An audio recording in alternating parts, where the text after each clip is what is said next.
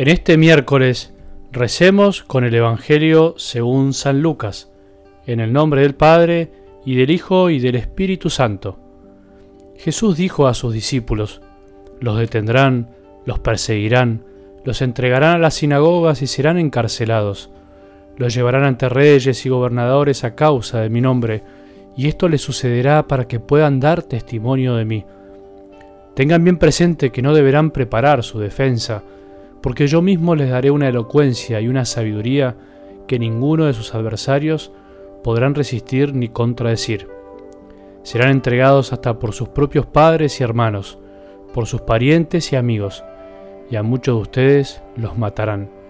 Serán odiados por todos a causa de mi nombre, pero ni siquiera un cabello se les caerá de la cabeza. Gracias a la constancia, salvarán sus vidas. Palabra del Señor.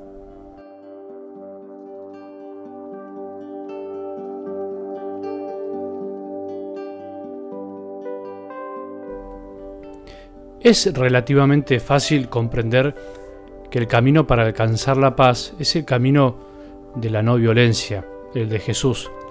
Eso mismo que vivió y practicó Él hasta el final, hasta el último suspiro en la cruz, dando la vida, dándonos su vida. Digo que es fácil entenderlo, porque es lógico que la violencia engendra violencia y es como echar alcohol al fuego pero sabemos que es difícil vivirlo cotidianamente y especialmente en situaciones límites, en esos momentos donde podemos sentir que el mundo entero parece estar en contra nuestro. Hay muchas personas, incluso puede ser vos o yo, que son pacíficas por naturaleza, nacieron con una mansedumbre del corazón admirable, pero hay otras que no, se les hace más difícil, o bien son pacíficas en ciertas situaciones, y en otras pierden la paz fácilmente, como yo. Eso depende de muchas situaciones, de nuestro carácter, de nuestras debilidades naturales, de las adquiridas, del contexto en el que vivimos, de la educación que recibimos. Bueno, pero tenemos que decir que solo la mansedumbre de nuestro Rey de Reyes, de Jesús, es la que nos permite reinar en nuestro propio corazón, ser dueños de nosotros mismos, dejar que Él reine en nuestras vidas para llevar la paz a los demás. Sin esa paz del corazón que se aprende mirando a Jesús, buscando imitarlo, amarlo, es imposible decirle a este mundo que vale la pena no responder al mal con el mal. El que es de la verdad escucha mi voz, decía Jesús, escucha que el único camino posible y consolador es ese, todo lo demás es de este mundo, es muy terrenal. A veces nos parecen muy lejanas estas palabras de Jesús sobre la persecución, como de esto que nos van a detener, a entregar, a encarcelar.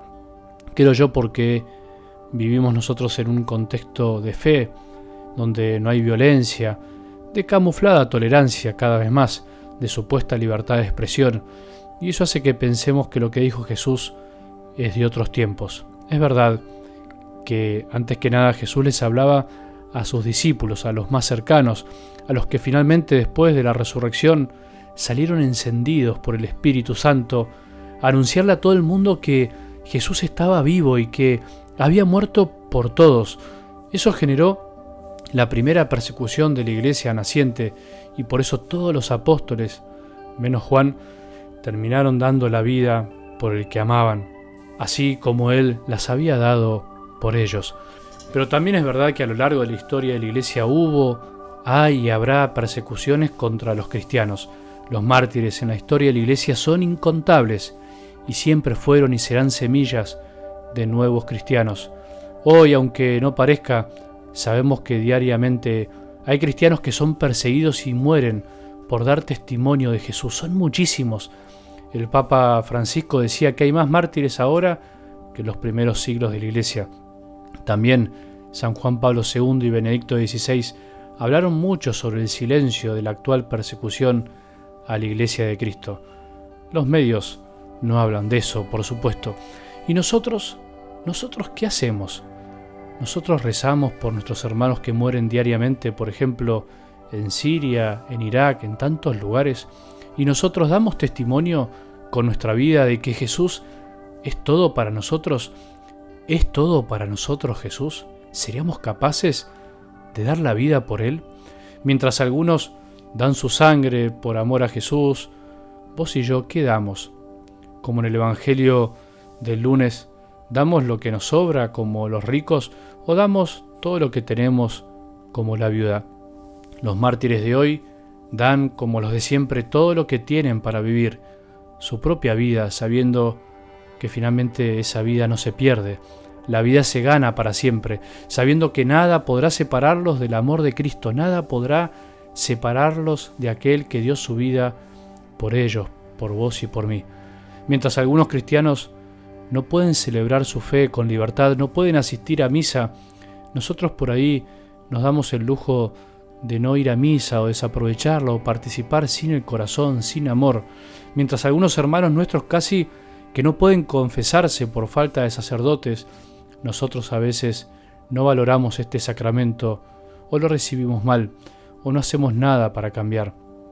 Mientras algunas familias están separadas y viven sufriendo por ser cristianos, nosotros en nuestros ambientes nos da miedo muchas veces decir que somos católicos por miedo a que se nos burlen, por miedo a no saber qué decir, por vergüenza.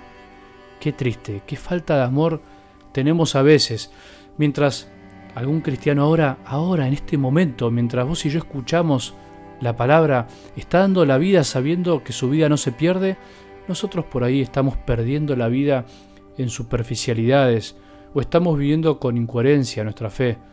Mientras decimos que somos católicos, estamos borrando con el codo lo que decimos con la boca y podemos alejar a los demás de Dios Padre. ¿Cómo es posible que ese crea en Jesús si vivimos, sentimos y pensamos igual que todo el mundo. Nuestras incoherencias con la fe, nuestro vivir la fe a nuestra medida debería ser un llamado de atención para pensar si realmente amamos a Dios con todo el corazón, como a veces decimos. Que Jesús hoy nos ayude a no tener miedo para poder amarlo con toda nuestra vida. Si realmente lo amamos, jamás tendremos miedo al que dirán y a lo que tendremos que decir. Son tiempos difíciles. También tenemos que prepararnos para lo que vendrá. ¿Somos capaces de dar la vida por Jesús? ¿Somos capaces de amarlo como Él nos amó? Que tengamos un buen día y que la bendición de Dios, que es Padre misericordioso, Hijo y Espíritu Santo, descienda sobre nuestros corazones y permanezca para siempre.